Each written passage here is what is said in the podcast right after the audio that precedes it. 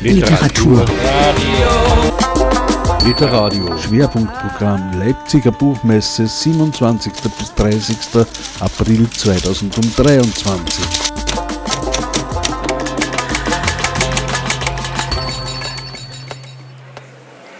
Herzlich willkommen bei Literadio an diesem Nachmittag. Ich begrüße jetzt meinen neuen Gast hier auf der Bühne am Stand der IG Autorinnen und Autoren. Herzlich willkommen, Birgit Katharine Seemann. Hallo. Ja, hallo. Schön hier zu sein. Sie hatten es ja nicht ganz so weit wie manche andere, aber trotzdem schön, dass Sie es geschafft haben. Der traurige Mörder, so der Titel des Romans, der kürzlich in der Edition Splitter erschienen ist. Wie der Name des Buches vielleicht schon nahelegt, dürfte es sich um einen Kriminalfall handeln, aber auch nur vordergründig. Und deswegen, glaube ich, ist es ganz spannend, wenn wir wirklich mit äh, der Leserprobe anfangen, die Sie vorbereitet haben, wo wir einsteigen, genau mit dem Mord. Ja, vielen Dank. Es ist eine Kriminalgeschichte oder eine eingebettete Kriminalgeschichte. Und der Mord, der passiert schon relativ am Anfang. Das Mordopfer ist ein bekannter Künstler, und damit geht's auch los. Mhm. Pitt schreckte hoch. War nicht eben noch eine Frau bei ihm gewesen? Eine schöne Frau, aber außen und innen verletzt. Er hätte sie nicht gehen lassen dürfen. Vielleicht war es endlich die, die für ihn bestimmt war. Ein weiterer Grund, in seinem Leben aufzuräumen. Seine Lippen fühlten sich rissig an. Ein schaler Geschmack machte sich in seinem Mund breit. Zu viel Alkohol in der letzten Zeit und auch das andere Zeug. Wieder einmal schwor er sich, die Finger von Drogen zu lassen. Benommen und vernebelt stand er auf, um ins Bad zu gehen. Weit kam er nicht. Erschrocken nahm er eine massige Gestalt wahr, die bewegungslos im Atelier stand. Instinktiv griff er nach der halbvollen Flasche, die auf dem Tisch stand, und stürmte auf die Gestalt zu. Ein blitzschneller Tritt gegen sein Knie beendete die hilflose Attacke. Pitt fiel mit dem Gesicht voran auf den Boden. Ein knirschendes Geräusch verriet, dass seine Nase gebrochen war. Aber er war zu betrunken, das zu realisieren. Nur, dass er den metallischen Geschmack von Blut auf seiner Zunge hatte, drang in sein Bewusstsein. Mühsam versuchte er sich aufzurichten. Erst schob er sich hoch auf die Knie, dann setzte er das linke Bein, das nicht durch den Tritt verletzt worden war, vorsichtig an. Unaufhörlich tropfte Blut aus seiner Nase auf den Boden und bildete eine dunkelrote Lache. In Zeitlupe stellte er den zweiten Fuß flach auf und stützte sich schwer atmend auf einem der Sessel ab. Schließlich stand er beinahe aufrecht, bis ihn ein zweiter Tritt in die Magengrube traf. Er klappte in der Mitte zusammen wie ein Taschenmesser und krachte rücklings auf das Tischchen mit den Gläsern, den Erdnüssen und den Oliven. Mit einem Knall zerbarst der Tisch in zwei Teile und Pitt lag bewegungslos auf dem Rücken. Die schwergliedrige Gestalt kam näher. Pitt wusste, dass der Tod im Raum war. Sein eigener Tod. Er hatte ihn erwartet, aber nicht so bald. Sich in das Unvermeidliche zu fügen, würde die Sache leichter machen. Du bist es? flüsterte er. Seine Worte gingen in einem unverständlichen Blubbern unter, weil Blut aus der zertrümmerten Nase in den Mund floss. Die Gestalt nickte stumm. Pitt schloss die Augen. Er spürte, dass sein Körper gedreht wurde. Als er auf dem Bauch lag, zwang die über ihm kniende Gestalt seine Arme nach hinten und fesselte schnell und geschickt seine Handgelenke. Pitt legte die Stirn auf den Boden und lauschte dem Keuchen, das aus seinem eigenen Mund drang. Wie lange hatte er sich vor diesem Moment gefürchtet? Wochen? Monate? Und nun, im Angesicht des Todes, war ihm beinahe heiter und leicht zumute. Er hatte von Anfang an gewusst, dass sein Handeln falsch gewesen war. Seitdem er von dem Toulouser Bild erfahren hatte, das es nie hätte geben dürfen, hatte er starke Reize als Ablenkung gebraucht, um nicht ständig an den Augenblick der Abrechnung denken zu müssen. Alkohol, ab und zu etwas Kokain und seit neuerem auch Tabletten. Eine Bewegung entstand im Raum. Pitt drehte mühsam den Kopf. Die Gestalt riss einen der Vorhänge hinunter, schob das Bett vor die Wand und drapierte den bordeauxroten Stoff so über den Bettpfosten, dass ein kompakter Faltenwurf entstand. Trotz des Nebels in seinem Kopf begriff Pitt sofort, was vor sich ging. Ist das eine Warnung an ihn? stieß er kaum verständlich hervor. Noch immer floss unaufhörlich Blut von der Nase in den Mund. Die große Gestalt schaute zu ihm hinüber und nickte. Warum ich und nicht er? Keine Antwort. Hey, warum ich? versuchte Pitt mit erstickter Stimme es nochmals.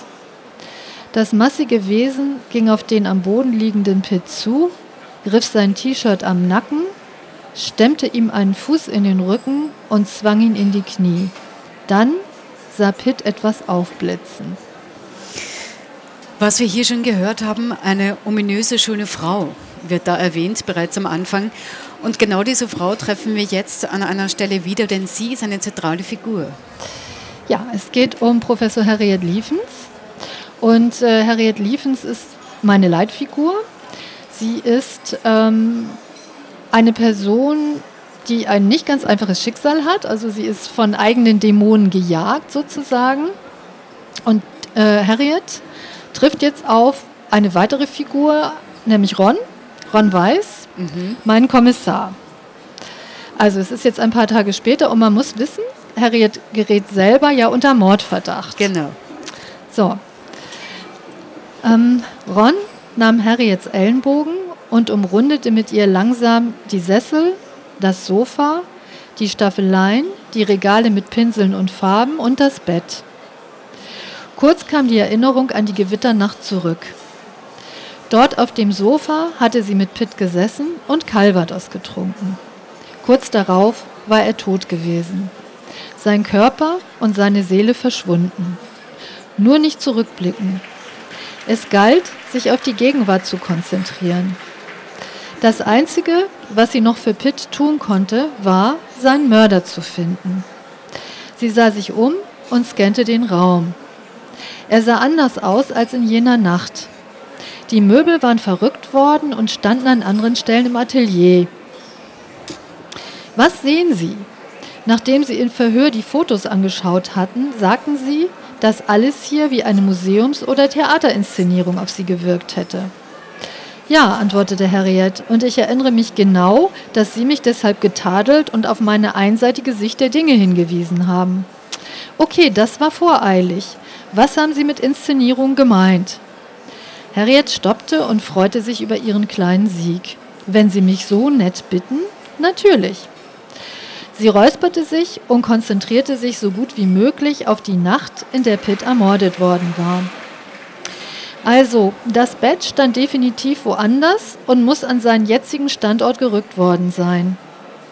Sie kaute an ihrer Unterlippe und betrachtete nachdenklich die Decke mit den blutigen Flecken. Irgendetwas irritiert mich. Ich bin erst bei der Betrachtung des Fotos vom Tatort darauf gekommen, dass die Gegenstände so inszeniert worden sein können, weil sie eine Aussage treffen sollen, die über ihr bloßes Vorhandensein hinausgeht. Und auf Deutsch heißt das, fragte Ron ungeduldig. Harriet hob die Hand. Immer mit der Ruhe. Sie waren es, der mich gebeten hat, herzukommen. Deshalb gelten jetzt meine Regeln. Und Regel Nummer eins lautet, zuhören, wenn ich rede. Bilder in unseren Köpfen entstehen, weil wir ausgestellte Gegenstände, zum Beispiel im Museum, zueinander in Beziehung setzen. Je nachdem, was wir wissen und oder was uns über Texte vermittelt wird, entstehen individuelle gedankliche Inhalte, die sich wahrscheinlich bei jedem Menschen voneinander unterscheiden. Und ich halte das hier konstruierte Gefüge für eine Inszenierung mit einer Aussage. Ja, aber mit welcher Aussage? Sie sind der Polizist, Herr Kommissar. Finden Sie es heraus. Ich kann Ihnen nur diesen Anhaltspunkt liefern. Und, wenn ich Sie sanft daran erinnern darf, war ich vor einigen Tagen noch eine dringend Tatverdächtige für Sie. Ron stellte sich neben Harriet und nahm ihren Blickwinkel ein. Der Kopf lag auf dem Bett, ebenso der Torso. Hier ist eines der Tatortbilder. Er zückte sein Handy. Bitte schauen Sie sich das Bild nochmal genau an. Harriet, wandte sich um und zwang sich, das Foto anzuschauen, das den abgeschlagenen Kopf und den Torso Pitt Wallstedts in seinem Atelier zeigte. Es war schaurig, aber es hatte nichts mit dem Pitt zu tun, dessen Lippen ihr Gesicht gestreift und der die Linien ihrer Hand nachgezogen hatte. Dieser Pitt war längst fort. Und dann war da noch etwas. Haben Sie eine Leiter? Eine Leiter? Nein, wieso? Dann muss es eben anders gehen. Harriet schob einen Stuhl ans Fenster, stieg hinauf und zog an einem der schweren Vorhänge. Wie von Geisterhand löste sich der bordeauxrote Stoff und fiel hinab auf das Parkett. Das ist es. Ron starrte sie verständnislos an. Harriet raffte den Baumwollstoff zusammen und drapierte ihn über den Bettpfosten.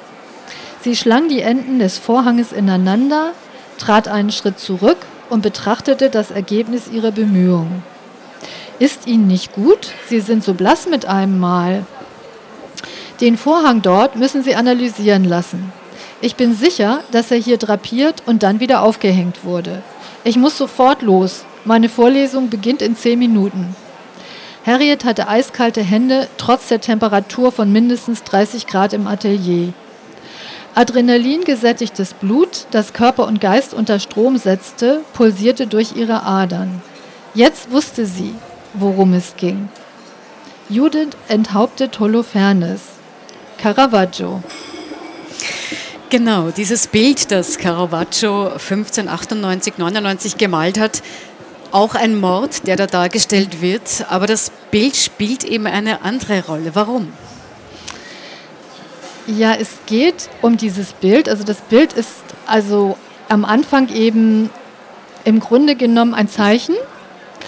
Und ähm, Harriet spürt, dass der Mord etwas mit dem Bild zu tun haben muss.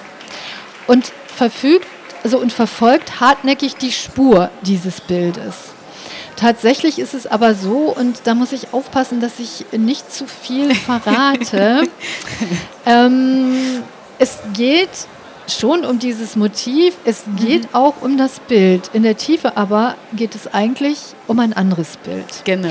Und das Verbrechen, also der Mord, der vordergründig passiert und den Harriet dann aufklärt, ist eigentlich nur der Auftakt zu einer Suche nach einem Verbrechen, das hinter diesem Mord liegt. Und darum eigentlich geht es. Es tut sich ein Verbrechen auf und der Mord ist eigentlich nur die Pforte, dazu. Mhm. Interessant finde ich ja auch die Analogie vom Bildinhalt, weil Judith bringt ja Holofernes eigentlich aus, aus guten Gründen um. Sie rettet damit ja das Leben vieler anderer. Ja? Und eigentlich könnte man sagen, dass auch die tatsächlichen Morde, die die Grundlage dieses Buches sind, im Hintergrund auch irgendwie etwas Gutes haben, oder? Ja, also es ist natürlich schwierig zu sagen, dass der Mord etwas Gutes hat. Natürlich, genau. Aber die Motive, Aber, die dazu führen. Ja, die Motive, die dazu führen. Also es, ich, äh, meine Geschichte hat ja ein Helden in Anführungsstrichen. Also ja. das Buch heißt Der traurige Mörder von Sanssouci. Tatsächlich mhm. geht es auch ähm, um Sanssouci. Mein Mörder ist ähm, Samad Sadikov. Auch das weiß man eigentlich von Anfang an. Also das äh, ist auch spielt eigentlich, also es ist kein, kein Whodunit, also wo man dann den Mörder entlarvt, sondern man weiß von Anfang an, wer der Mörder ist. Es ist eben Samad Sadikov und er selber ist traurig, weil er in einem falschen Leben sich befindet. Er ist Soldat geworden, er lebte eigentlich für die Kunst. Er liebt Novalis. Novalis ist, ist der Stern sozusagen, dem er folgt. Und ähm, er lebt auch im falschen Körper. Er, ist, er sieht aus wie ein Hulk, er ist fast zwei Meter groß, mhm. ein, ein enorm kräftiger, athletischer Mann, aber er hat die Seele eines Sperlings. Und, ähm, und dieser Mord, den er begeht, den begeht er unter Druck. Und im Hintergrund die Fäden, die da gezogen werden, die führen eben nicht nur über Deutschland oder über Europa, sondern sie führen ähm, nach Kirgistan, ein Land, das hierzulande wenige Menschen kennen, ähm, das aber mehr mit uns und unserer Kultur zu tun hat, als man so glauben könnte. Interessant ist auch der Ort, eben Sanssouci, ein historischer Ort, den es ja tatsächlich gibt. Und es spielen auch viele historische Fakten eine Rolle in dem Buch. Einerseits eben dieser Park, äh, der von, glaube Friedrich, ähm, dem Preußenkönig, dem Fritz, dem alten Fritz, wie er so genannt wird, angelegt worden ist, der mhm. dort auch begraben ist. Ja. Das gibt es ja alles auch tatsächlich. Und tatsächlich gibt es auch eine Sammlung, die mhm. da in dem Kontext entstanden ist. Und zwar? Ja, also ich würde sagen, ich habe mein Buch so angelegt, äh, dass ich die Wirklichkeit genommen habe und die Wirklichkeit habe ich ein wenig erweitert. Ähm, es ist der Ausgangspunkt, ist tatsächlich der Parc Sanssouci und ähm, eine große Rolle spielt die Bildergalerie Sanssouci. Mhm. Von Friedrich ist der Park angelegt worden, also wir sprechen von Friedrich II. Und äh, Friedrich war der Ansicht, dass er selber auch aus Repräsentationsgründen eine eigene Galerie braucht und hat dann die Bildergalerie angelegt ähm, und hat diese auch nach historischem Vorbild ähm, angelegt. Das ist auch der zweite Museumsbau, der öffentlich zugänglich war, eigentlich in Deutschland, muss man sagen. Und ähm, er hat unter anderem auch Werke, die heute noch viel, äh, viel an Wert haben, viel an Aussage haben, gesammelt. Und äh, dort findet sich auch ein Caravaggio-Bild. Das findet sich auch wirklich. Das ist allerdings der ungläubige Thomas in dem mhm. Fall. Das mhm. äh, hängt, äh, kommt auch vor in dem Buch. Äh, das hängt in der Bildergalerie und ähm, kann, also wird auch äh, gerne besucht und gehört auch mit zu den Highlights, die man in Potsdam sicherlich besuchen kann. Und äh, mein Held, also der traurige Mörder, der hat eben eine ganz besondere, ein ganz besonderes Fable für den Park und für die Kunst. Und ähm, er taucht, weil er kommt aus einer anderen Kultur, dort ein in den Park und in die Kunstwerke, die man dort sieht und fühlt sich da sehr zu Hause. Und irgendwann dreht sich aber alles um. Er muss das Land verlassen und äh, ähm, kommt dann später unter ganz anderen Vorzeichen zurück und hat sich, wünschte sich dann, er wäre eigentlich zurückgekommen in Zeiten, in denen er alles hätte genießen können und ohne dass er unter Druck steht und in die Verlegenheit gerät, jemanden zu ermorden, was er dann ja leider muss. Mhm. Ja. Nämlich einen Künstler leider auch noch. Es ja. tut ihm auch enorm leid, aber es geht nicht anders.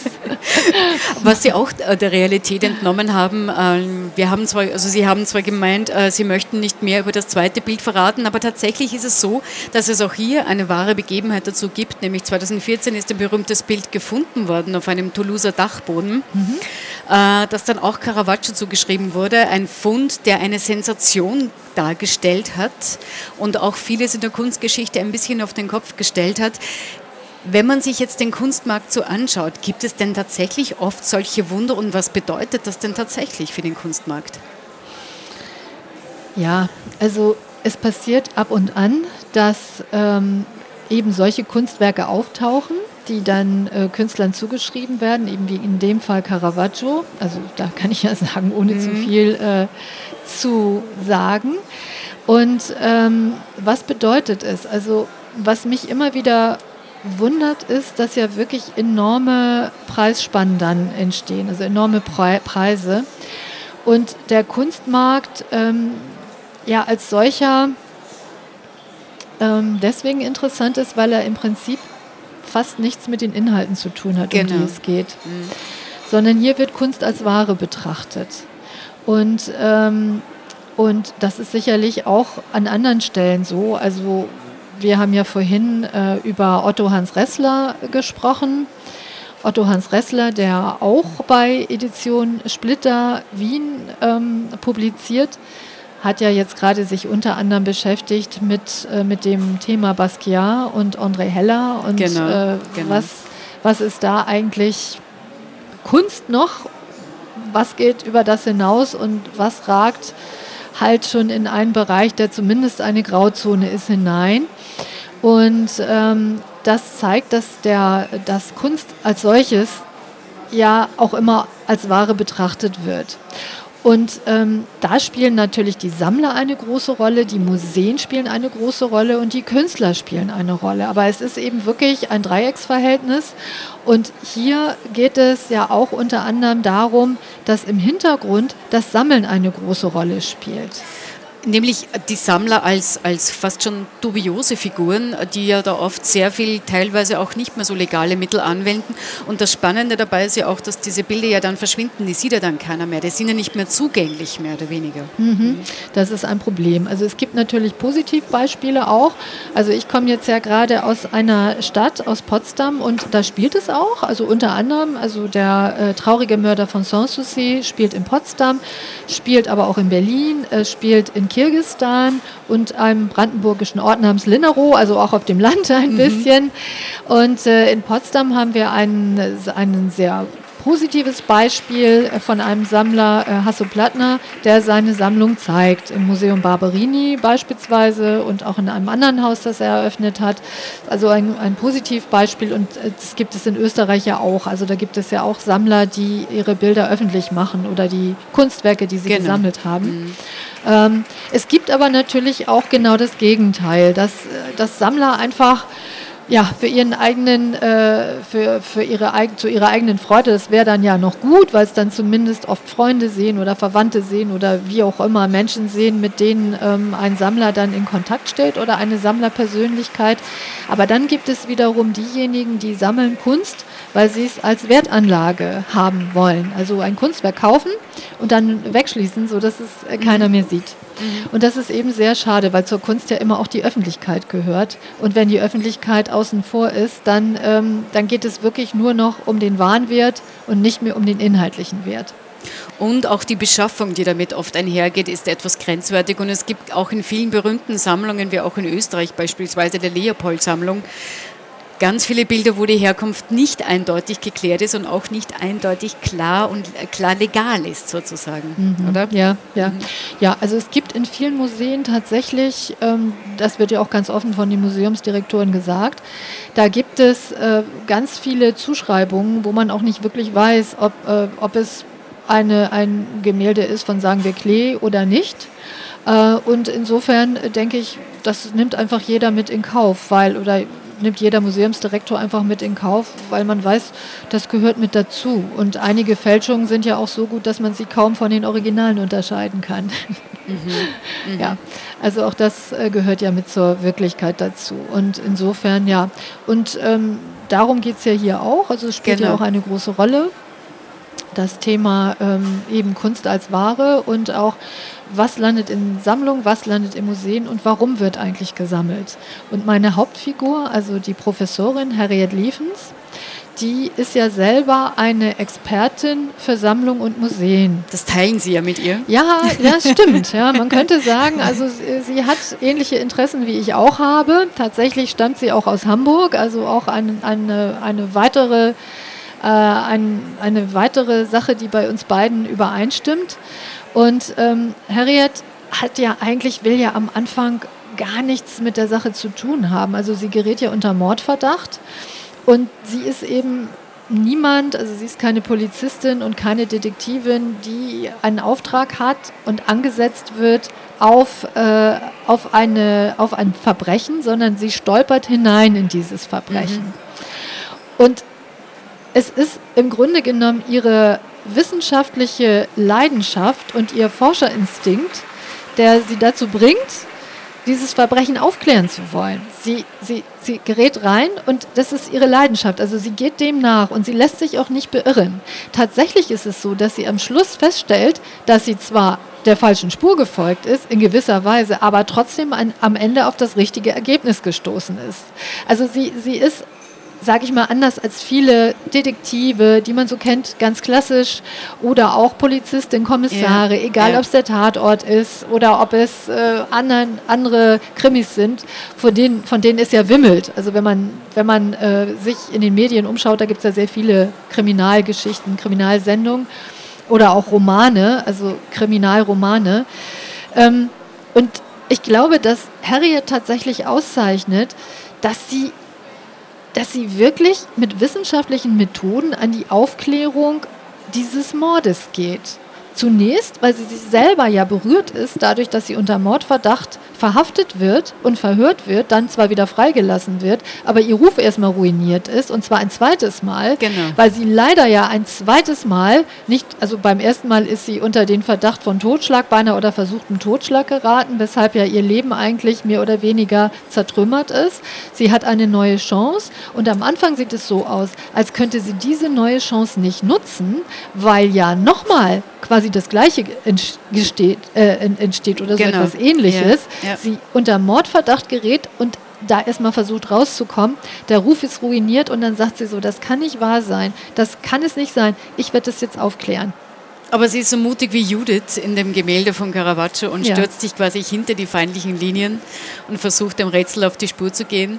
Und wie Sie schon gesagt haben, sie löst eigentlich ein anderes Rätsel mehr oder weniger. Ja, das ist es. Also am Ende, am Ende kommt, sie, ähm, kommt sie auf ein Verbrechen und das, äh, das sie aufklärt ähm, und das eigentlich ja so ein bisschen auch, ähm, ja, wie soll ich sagen, also die, die, die, also sie, sie kommt hinter ein Rätsel oder hinter ein Verbrechen, das ja im Grunde genommen die Realität und die Ordnung stört. Und dieses Verbrechen findet ja auch ganz stark in Sammlerkreisen, in der Kunst- und Kulturszene, in der sogenannten High Society statt. Ja. Und ähm, man kann sagen, dass durch diesen Mord ja eigentlich erst also ein Riss entsteht, am Anfang ein kleiner Riss da ist, wo äh, viele der handelnden Figuren gar nicht wissen, dass das mit ihrem Leben zu tun hat, aber das nach und nach wird ja die Realität für diese immer doppelbödiger und immer bröckeliger und brüchiger. Und also und es ist ja so ein bisschen so, dass durch den Mord, den, den Samad Sadikov begeht, eigentlich so ein kleiner Haarriss beginnt, der sich immer weiter, immer weiter, immer weiter ausdehnt und am Ende eben ja eine Gesellschaft erfasst, die, ähm, die geografisch betrachtet zumindest am anderen Ende, nicht am anderen Ende der Welt, aber mehrere tausende Kilometer entfernt Genau. stattfindet. Ja. Und eines möchte ich noch erwähnen, mein Kollege hat mich darauf aufmerksam gemacht, Ja. Caravaggio hatte Ja. seinerzeit ja auch diesen Nimbus des leicht verruchten Künstlers, Ja. der ja auch irgendwie so eine Totschlaggeschichte verwickelt war, oder? Genau, also Caravaggio selber, aber das ist die Zuschreibung, dann die spätere eigentlich, ja, ist bekannt dafür ähm, und äh, war, es gibt ja auch Filme und Bücher darüber, dass er selber eben auch ähm, ein, ein Charakter war. Also zum Beispiel hat er ähm, als Vorbilder ähm, hat er keine Modelle gehabt, sondern er hat zum Teil für Heiligenbilder stadtbekannte Prostituierte ähm, als Modelle quasi genutzt.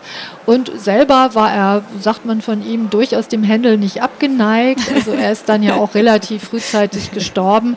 Also da ist sozusagen ein gewisser Spiegel schon auch bei also Caravaggio. Ähm, in dem, was dann passiert. Und ähm, ja, und eben überhaupt würde ich sagen, in dem, in dem, was man so an, an barocken Leidenschaften spürt, was ja auch dann durch die Gemälde zum Ausdruck kommt. Ich hoffe, dass es sich ein bisschen spiegelt. Und Harriet, die ja eigentlich eher eine spröde Hamburgerin ist, ähm, die wird ja auch in gewisser Weise von dieser Leidenschaft dann angesteckt. Das kann ich nur unterstreichen und kann es allen Leser und Leserinnen ans Herz legen, sich äh, mit Harriet zu befassen und mit ihr gemeinsam das Rätsel zu lösen. Vielen Dank, äh, Birgit. Katharine Seemann, für Lesung und Gespräch zu Der traurige Mörder von Sanssouci, erschienen in der Edition Splitter. Vielen Dank fürs Kommen und ich sage auf Wiedersehen. Danke und auf Wiedersehen.